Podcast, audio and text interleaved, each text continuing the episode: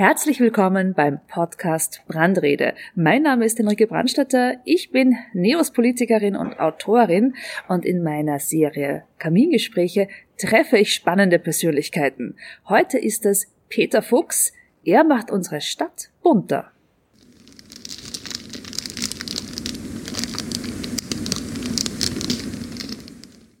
Wer sich jemals gefragt hat, wie das Büro eines Wildplakatierers aussieht, dem kann ich das jetzt beschreiben. Es handelt sich um den Hinterhof eines Wiener Zinshauses. Wir sitzen hier auf einer Biergarnitur. Handwerker gehen ein und aus, die im Haus irgendwo eine Wohnung renovieren. Ab und zu klappert mal ein Fenster und die Bäume werfen die letzten Blätter ab. Richtig, unser Büro der Kälte im siebten Bezirk. Das ist sozusagen einer der Umschlagplätze für die freie Plakatierung in Wien. Wildplakatierung gibt es ja nicht mehr seit dem Jahr. Es beginnt 2008, weil da hat die Stadt Wien sozusagen die Wildplakatierung äh, kriminalisiert, verboten. Es wurde einfach geändert. Seither heißt es freies Plakatieren. Das finde ich ja als ähm, marketingorientierter Mensch fast schade, weil Wildplakatierer ist ja sehr eingängig und es schwingt auch ein bisschen immer mit, dass man etwas Ungebührliches tut. Mhm. Ja, das war natürlich eine sehr wilde, sehr lustige Zeit. Äh, ich mag den Begriff Wildplakatierer eigentlich auch sehr gern, weil es eben etwas Wildes hat. Man ist im Outbound äh, Stadt Wien unterwegs, sucht die Flächen, macht ein bisschen etwas Verbotenes. Das hat immer auch einen Thrill und sozusagen dieses Street Art Life artige. Aber die Zeiten ändern sich und es ist auch teilweise okay, weil es ist einerseits legitim, dass die Stadt Wien sagt, okay, wir wollen das nicht mehr in diesem Ausmaß, wie es mal war. Und es war wirklich wild. Also wir haben jede Fläche, die sich geboten hat, genützt und, und mehr als genützt. Äh, und andererseits äh, ist es einfach so, dass unsere Arbeit jetzt sehr, sehr viel qualifizierter dadurch geworden ist, weil wir uns sehr genau überlegen mussten, insbesondere in den Lokalen und in der Gastronomie, wo verkehren welche Zielgruppen äh, und äh, welches Plakat macht an welchem Ort Sinn. Damit hat sich eigentlich die Qualität unserer Arbeit gesteigert und ich habe die letzten zwölf Jahre seit dem Jahr 2008 eben darauf verwendet, diese Skills und diese Expertise weiter voranzutreiben. Und das ist uns gelungen. Bis jetzt. Es ist ja ein harter Job. Man ist bei jedem Wind und Wetter draußen, man sucht die Flächen, ja, mittlerweile auch ein bisschen mit, mit Ziel und, und Augenmaß, aber am Ende geht's dann trotzdem darum, dass man auch im Regen den Pinsel schwingt und den mhm. Dick so abzieht. Mhm. Geht einem das nicht manchmal irrsinnig auf die Nerven? Ja, natürlich, ja. Aber das ist halt wie in jeder Arbeit gibt Sachen und, und Aspekte, die äh, einem besser gefallen, einem weniger gefallen. Also das, was bei mir das ungeliebteste ist, und das ist äh, mittlerweile leider fast das Wichtigste geworden, fast wichtiger als die eigentliche Arbeit, für die wir bezahlt werden, ist die Buchhaltung und das Zahlenwerk. Wer heute das Zahlenwerk nicht aus dem FF beherrscht, kann nicht eine kleine Firma, ich habe 24 freie Dienstnehmerinnen quer durch Österreich äh, verstreut, weil wir teilweise eben auch in den Bundeshauptstädten und in den Bundesländern arbeiten. Äh, wer das nicht beherrscht, der braucht gleich gar nicht äh, mehr beginnen zu arbeiten. Ähm, es ist eben so, ähm, die Flächen, die wir ab und an im öffentlichen Raum benutzen, das sind eben tatsächlich sogenannte Privatflächen. Das sind Baustellengitter und leerstehende Geschäfte äh, und wo nicht Plakatieren verboten steht oder wir natürlich mit den Baustellenleuten oder auch mit den Hausinhabungen äh, gesprochen haben, da dürfen wir plakatieren. Diese Flächen sind halt teilweise sehr weit auseinander und wir sind ausgerüstet mit Fahrrädern, E-Bikes, äh, gehen zu Fuß, nutzen die Öffis. Also da hilft uns natürlich auch die gute öffentliche Infrastruktur der Stadt, um unsere Arbeit möglichst effizient und zügig zu erledigen. Es macht nämlich keinen Sinn, wenn du zehn Plakate in vier Stunden aufpickst, bezahlt wird pro Plakat. Das ist dann ein Stundenlohn, der unter jeder Kritik wäre und gleichzeitig kriegen wir aber nicht mehr bezahlt. Äh, also insofern macht es Sinn, sich da eben effizient oder effizienter zu verhalten. Ja, ich habe ja angefangen 2015 noch in meiner Funktion als Angestellte, als Mitarbeiterin Wildplakatiererei, ich bleib bei dem Begriff, ja, nenne es so. in die Politik auch zu holen, weil es mir als probates Mittel erschienen ist, um auch ein Anliegen auf die Straße zu bringen. Mhm. Und unter anderem habe ich gemeinsam mit zwei Kolleginnen und Kollegen kandidiert als Bezirksräte im vierten mhm. Bezirk. Mhm. Dachte mir, niemand kennt uns. Wir haben nichts zu melden. Wir haben fast kein Budget es gibt ganz wenig Möglichkeit, sich bekannt zu machen als Oppositionspartei von außen, die ganz jung ist und zum ersten Mal mhm, kandidiert mhm. auf Bezirksebene. Also was tun? Äh, wir müssen diesen Bezirk zumüllen mhm.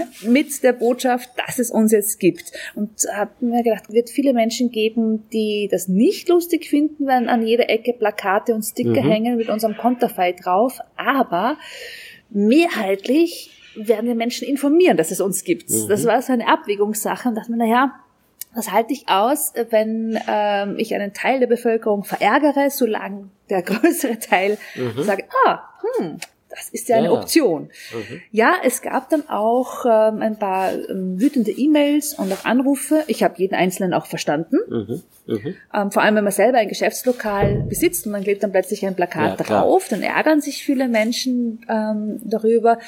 Wie viele Anrufe kriegt denn ihr da so pro Tag?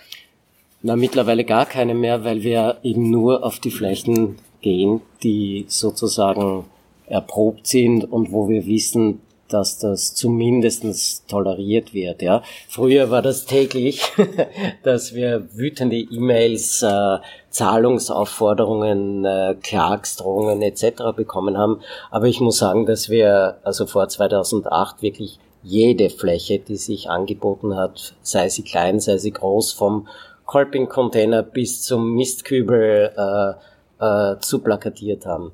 Andererseits, und das finde ich aber sehr, sehr gut, dass du eben deine Geschichte da erzählt hast, es ist eben so, bis 2008 haben sich die professionellen Plakatiererinnen in der Stadt, also die halt vorwiegend für Veranstaltungen und Kunst und Kultur und ähnliches gearbeitet haben, weniger für Produkte, aber auch, ja, irrsinnig ausgebreitet, natürlich, weil wir waren getrieben von einem ständigen Push äh, unserer Kundinnen, immer mehr, immer mehr, immer mehr präsent zu sein, ist uns natürlich auch gelungen, weil ich hatte zu dieser Zeit bis zu 120 Mitarbeiterinnen, die nichts anderes getan haben, als die Stadt zu verzieren. Und wir waren sehr stolz darauf, weil Wien war eine der zuplakatiertesten Städte neben Bratislava. Das, war noch das ist mal ein Rekord. Ja. Und ich habe das eigentlich auch sehr schön gefunden, äh, halt natürlich mit äh, meinem Blickwinkel als Plakatierer und, und Zettelverteiler, weil ich das auch als ein Zeichen gesehen habe für ein sehr starkes kulturelles Eigenleben, für einen für eine multikulturelle Situation und Gesellschaft. Ja. Andererseits haben wir aber die Aktivistinnen, die Kleinst- und Eigenplakatierer und, und Einzelpersonen natürlich auch aus dem öffentlichen Raum gewissermaßen verdrängt durch die bezahlten Jobs, die wir Tag und Nacht durchgeführt haben. Wir sind teilweise die wichtigsten Plätze wie die Marie-Hilfer-Straße viermal am Tag plakatieren gegangen und das sieben Tage die Woche. Hm? Oder zumindest sechs Tage die Woche, weil Sonntag war nicht so wichtig, weil ja da nicht äh, die Geschäfte offen hatten. Und äh, das hat mich aber sehr gefreut, also aus der Branche kommend, dass dann ab 2008 diese Flächen sofort von den Aktivistinnen, von sei sie politisch, seien sie vom Tierschutz, wurscht, ja, und von dem bis zu dem Plakathund oder Katze entlaufen, sofort wieder diese Flächen genommen haben, weil für mich das immer ein Hinweis darauf war, wie stark eigentlich das Plakat als Werbemedium speziell in Wien funktioniert. Es funktioniert einfach. Ja? Und das ist der Grund, warum es das gibt. Und ich freue mich über jedes wirklich wild geklebte Plakat, ja, sei es jetzt von einer politischen Partei, sei es von irgendwelchen Aktivistinnen, weil ich sage, ja, dafür ist das Medium da. Von der, von der wilden alten Zeit zur wilden Covid-Zeit. Euch hat's ja wirklich schlimm erwischt. Die hm. Lokale, in denen ihr plakatiert, haben zu. Mhm. Die Flächen im öffentlichen Raum, die gibt's nach wie vor, aber es sind weniger Menschen unterwegs, weil eigentlich sollten ja alle möglichst zu Hause bleiben und die Firmen sind jetzt auch nicht wahnsinnig äh, scharf darauf, in Out-of-Home-Flächen herzunehmen und zu bewerben. Viele eurer Kundinnen und Kunden kommen aus dem Kunst- und Kulturbereich, auch die haben zu. So, da stehen wir jetzt. Mhm. Wie geht's euch? Durchwachsen. Also, wenn ich jetzt ein bisschen, es ist ja schon Dezember, das Jahr Revue passieren lasse, hatten wir eineinhalb gute Monate. Das war der September und der halbe Oktober. Das sind traditionell sehr starke Monate nach der Sommerpause, wo es richtig losgeht mit der Arbeit. Und wir hatten zwei sehr durchwachsene Monate. Das war der Jänner und der Februar, weil da ist traditionell relativ wenig los, auch, auch, auch aufgrund der Witterung. Ja, und dann noch den halben März, der ziemlich gut war. Und ansonsten steht der Betrieb. Wir können nichts tun. Es gibt keine Veranstaltungen oder nur sehr, sehr eingeschränkt, die beworben werden können. Wie du sagtest, die Lokale haben zu, die Flächen im Außenbereich sind extrem eingeschränkt. Produktplakate werden bei uns so gut wie nie gebucht. Also wir sind wirklich Spezialistinnen für Kunst und Kultur und Veranstaltungen. Naja, und wir haben es halt irgendwie, wie man so schön sagt, mit uns Schanden, ich weiß nicht, ob du das kennst, diesen Ausdruck, äh, bis hierher geschafft und deswegen bin ich einigermaßen optimistisch, dass wir es auch bis zum Ende des aller Voraussicht nach kommenden dritten Lockdowns schaffen werden, aber es ist natürlich kein Scherz, ja. Jetzt in Zahlen gesprochen gehen uns ungefähr 250.000 Euro Umsatz ab, was eine enorme Summe ist.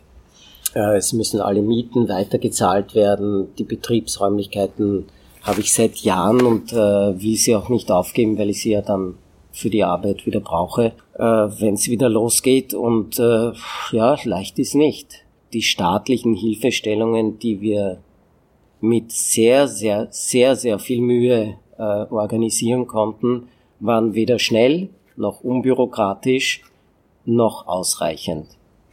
Und äh, ich erinnere mich noch sehr, sehr gut an die Worte des Herrn Bundeskanzlers, keiner wird zurückgelassen. Naja, schon langsam am Ende des Jahres entsteht der Eindruck, dass wir keiner sind. Natürlich werden sehr, sehr viele Menschen zurückgelassen, sehr viele kleine Firmen. Und es ist aus meiner Sicht völlig absurd, denn es sind ja gerade die kleinen und Mittelbetriebe und die EPUs, die das größte, also prozentuell den meisten Anteil der Steuerleistung und wer ist denn der Staat, wenn nicht wir, äh, finanzieren? Und gerade die werden am schlechtesten bedient. Wir haben keine große Lobby. Wir sind keine Spenderinnen der Türkisen. Äh, es wird reine Klientelpolitik betrieben. Die Schere zwischen denen, die alles und denen, die nichts mehr haben, die wird immer größer. Ich will gar nicht von der Bildung und ähnlichen Dingen reden, weil wir jetzt ja über dieses Thema reden. Also ich muss sagen, ich bin empört bis über beide Ohren und ich werde das sicher so nicht auf sich beruhen lassen. Ja, ich werde meinen Mund sicher aufmachen und ich werde versuchen, jegliche Hilfestellung des Staates, die versprochen wurde, zu bekommen, so schwierig es auch sein möge weil immerhin sind dann eh wieder wir, nämlich die kleinen und Mittelbetriebe, diejenigen, die das Ganze wieder refinanzieren müssen. Also in Wirklichkeit zahlen wir diese Krise eh selber. Es ist völlig hirnrissig, was gerade abgeht. Absolut. Also ich habe das auf ganz, ganz vielen Ebenen gemerkt, wie wenig Verständnis seitens der Regierung da ist für kleine Unternehmerinnen und Unternehmer, für Selbstständige, für EPUs, für Freiberufler. Das kommt in der Welt nicht vor, mhm. in der Denkwelt und dadurch auch nicht in der Handlungswelt. Es fehlt halt auch meiner Meinung nach die Liebe und die Hingabe zu diesen Unternehmen, weil diese das sind ja Unternehmen, die unser aller Leben schöner machen. Das sind die Plakatierer, das, sind, das ist der Blumenladen ums Eck, das ist der Schneider, der mir die Hose genau. kürzt. Das sind aber auch jene, die nach der Krise am schnellsten wieder durchstarten können, weil sie am wenigsten Ballast haben. Aha. Aber irgendwie hat man die nicht im Fokus. Und das ist einer der vielen Gründe, warum ich jede Woche EPUs treffe um zu schauen, wie kann man die mehr in den, in den Mittelpunkt rücken, damit auch in der Regierung irgendwer mal anfängt, sich Gedanken über euch mhm. zu machen? Naja, Zeit genug wäre ja bereits gewesen. Also man will ja jetzt grundsätzlich niemand eine Bösartigkeit unterstellen, aber Abgehobenheit, äh, wenn sie über zu lange Zeit äh, praktiziert wird, wird dann halt auch irgendwann einmal zur Ignoranz. Äh, und das unterstelle ich der Regierung durchaus, also der Bundesregierung. Ich rede jetzt nicht von der Stadt Wien. Die Hilfestellungen, die die Stadt versprochen hat, die gingen tatsächlich und kamen schnell und unbürokratisch. Da hat sich wirklich jeder total bemüht, dass das zügig vonstatten geht, ähm, insbesondere wenn man so wie ich auch als Künstler tätig ist, ja, zum Beispiel Arbeitsstipendium der Stadt Wien und so, es war überhaupt kein Problem, das ganz schnell zu bekommen.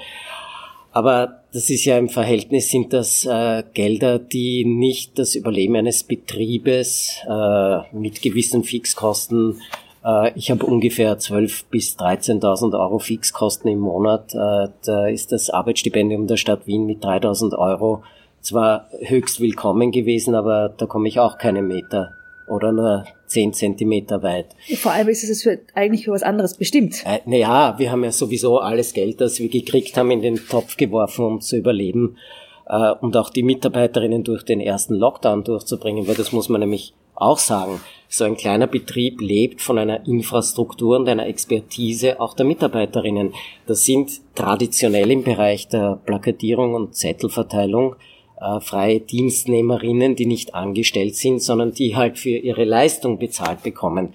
Ja, was soll ich denn machen? Ich kann ja die Leute nicht drei Monate ohne Geld lassen. Ich habe mein, äh, auch wenn sie nichts arbeiten, ich habe die Leute, wenn wir eine Drucksorte hatten, quer durch Wien geschickt mit einer Drucksorte, die wir vor die Lokale gelegt haben, in der Hoffnung, dass sich irgendjemand hin verirrt und halt mit Steinen oder anderen Dingen beschwert haben, dass der Wind nicht durch die Gasse tragt und dafür habe ich die volle äh, den vollen Lohn bezahlt, um die Leute irgendwie durchzufinanzieren.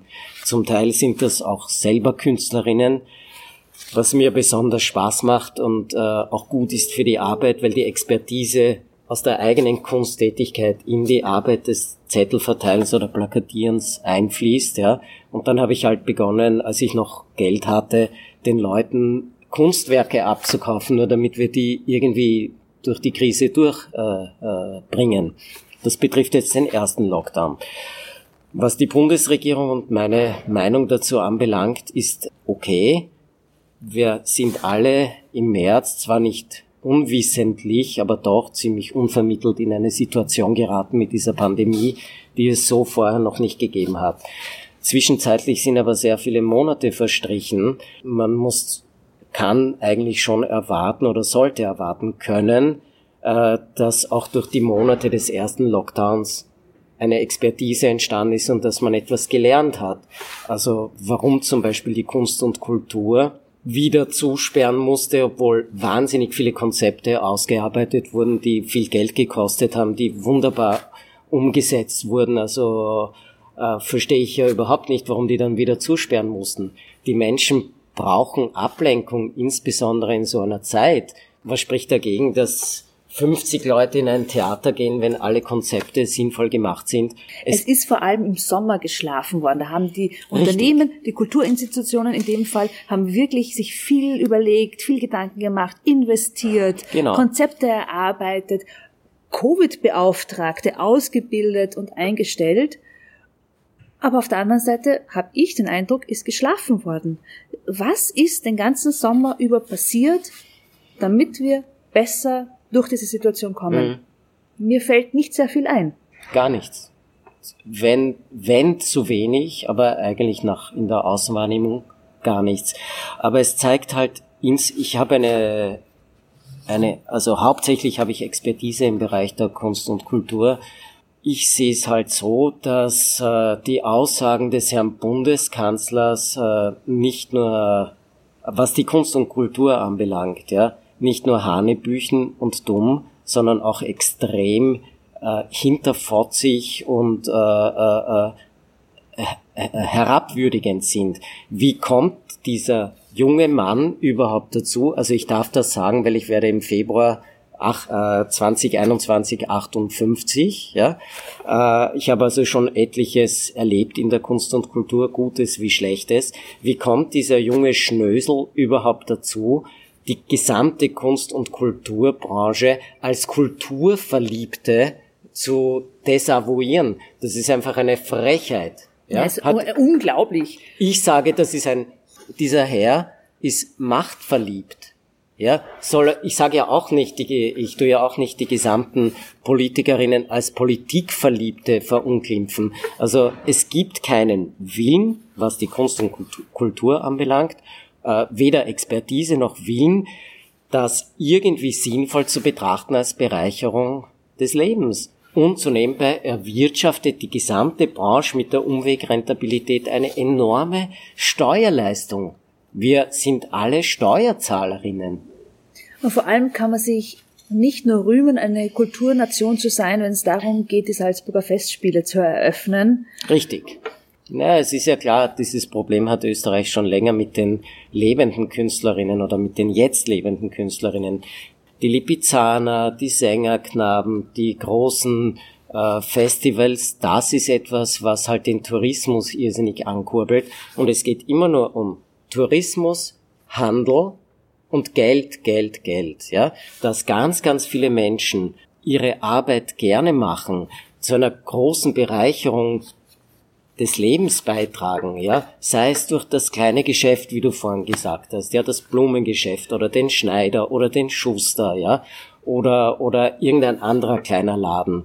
Oder natürlich auch die ganzen freischaffenden Künstlerinnen und Künstler, die ja sowieso für irrsinnig wenig Geld arbeiten, ja, und trotzdem noch Steuerzahlerinnen sind, ja, das ist eine Bereicherung des Lebens. Das wird uns alles noch irrsinnig abgehen, wenn es mal nicht mehr existiert.